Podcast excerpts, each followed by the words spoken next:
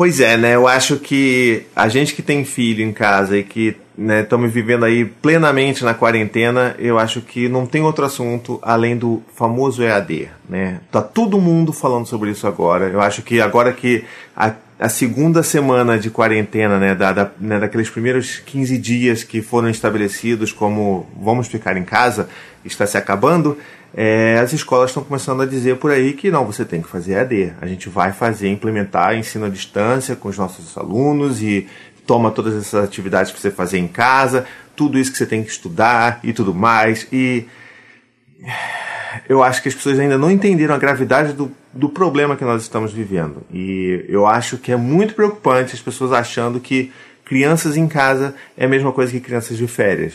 Não é. Não, nós não estamos de férias, nós não estamos vivendo né, num grande fim de semana, um feriadão prolongado. Não é isso. A gente está vivendo, é, talvez, assim, a pior situação que, o, que a nossa geração vai encontrar em termos de saúde, de calamidade social. A gente está vivendo um período muito difícil. Então, assim, as crianças não estão de férias. Nós não estamos de férias. Se a gente pegar aí situações em que os pais têm que fazer home office, como é o meu caso, como é o caso de muitas famílias, tem famílias que o pai e a mãe têm que fazer home office, têm que ficar se alternando para saber quem é que vai cuidar com as crianças ou não.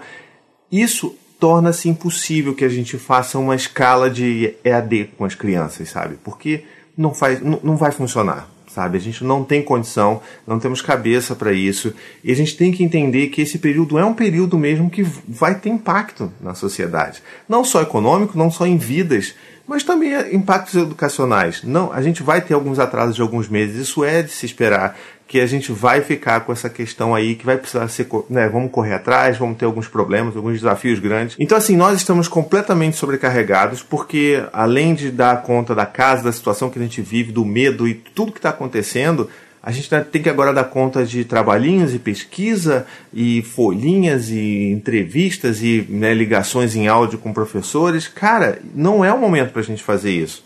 Esse não é o momento que a gente tem que parar e ficar pensando, se preocupando se os nossos filhos estão aprendendo matemática, português, ciências, biologia. Dá para a gente ensinar essas coisas ao longo da, né, do dia, conversando com os nossos filhos? Dá. Não estou dizendo que a gente não precisa falar sobre nada que seja acadêmico, mas a gente tem que focar na educação emocional. A gente tem que focar em fortalecer as emoções e a regulação emocional dos nossos filhos, porque é através dessa regulação emocional que eles vão conseguir passar por esses momentos desafiadores que a gente está passando agora. Se nós não estamos conseguindo nos sentir estruturados emocionalmente para lidar com tudo isso, imagina os nossos filhos. Então não é o momento da gente se preocupar com, sabe, com exatas. É o momento da gente se preocupar em fortalecer, em ajudar os nossos filhos a passar por tudo isso, porque as marcas que vão ficar desse período elas vão durar um bom tempo, talvez até para sempre.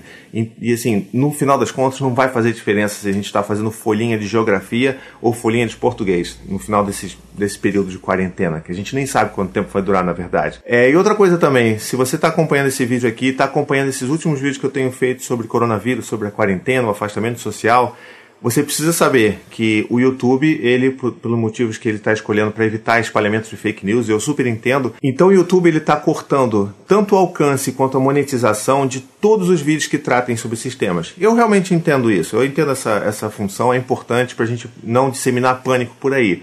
Mas isso está afetando diretamente o trabalho de alguns criadores como eu. Então, se você quiser ajudar, se inscreva nesse canal, ajude a divulgar esses vídeos e principalmente torne-se um membro desse canal. Clica aqui embaixo no Seja Membro, com R$ 7,99 por mês, você vai me ajudar a continuar produzindo toda essa quantidade de vídeos que eu tenho feito aqui, é, e, até em maior quantidade, para a gente poder dar conta de tudo que a gente está vivendo, porque eu não quero interromper essa conversa com vocês, eu acho que a gente precisa dialogar, tá bom?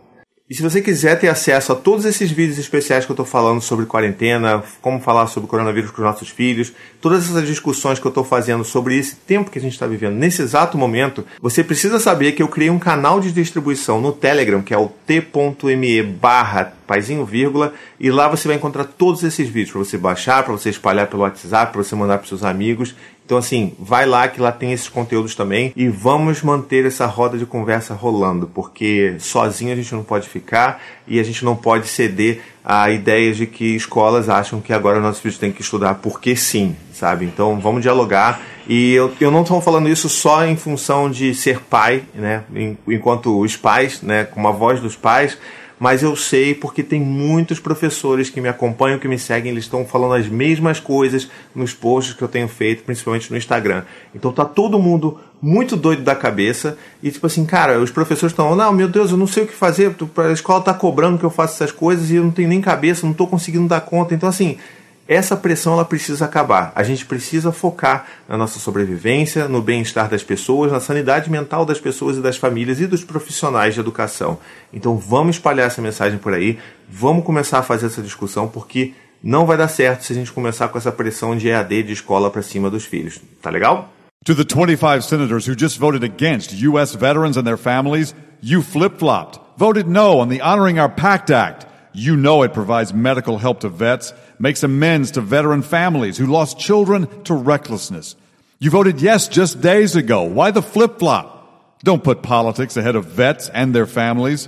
To everyone listening, contact your United States senators today. Demand they vote yes. Make the Honoring Our Pact Act law now. Paid for by SO.